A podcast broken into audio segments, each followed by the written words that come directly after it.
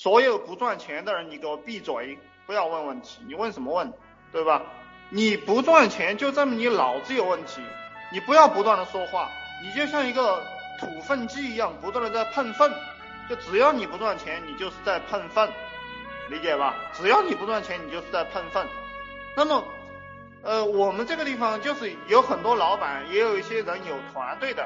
那么你们碰到问题，你们来问，就你们之间的这个创业合伙人啊，什么问题啊？那我希望你们多问，这个是给其他没有赚钱的人一个借鉴。还有就是我们要集中精力帮助这个赚到钱的人赚到更多的钱。我们一定要优中选优的去呃搞这个课程。那么就像我们这个。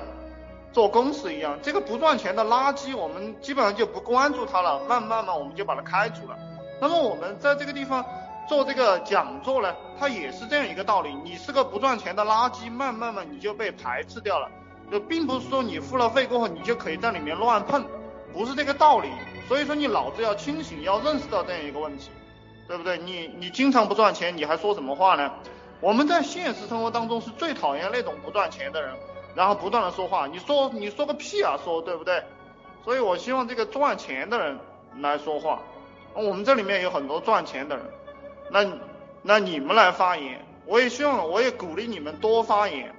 然后我们不断的要去讲这个事情，我也希望你们去讲这个事情，不要让那个不赚钱的人说话，因为他们不会说话，从小到大几十岁了，已经不会说话了。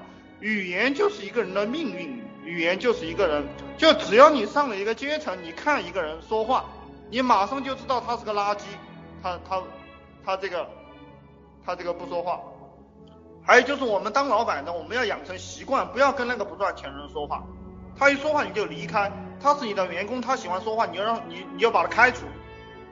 每个人他就像一个能量场一样，那么是臭的，他就散发臭能量。是香的，它就散散发这个香能量。我们是这个赚钱的人，他就散发赚钱的能量。如果你赚钱了，你就讲话。还有一个条件就是说，如果你爸爸妈妈是企业家、是老板、是个体户，那么你可以讲话。还有还有一种情况就是说，就是说你是官二代啊，你老爸是所长啊，你老爸是厅长，你可以讲话。那么。比如说你打工，你月收入够了三万，或者是够了五万啊，你可以讲话，对吧？你打工，你月收入够了三万，哎，做证明你做管理啊有一定水平的。那么其他人就是一穷二白一无所有的，请不要讲话。这个你穷你不讲话是对自己的尊重，也是对我们的尊重，因为我们的时间很宝贵，对吧？我们是赚钱的人，我们是老板，我们没有没有这个时间和精力跟一个。完全不赚钱的人，在那个地方讲废话，说过来说过去的。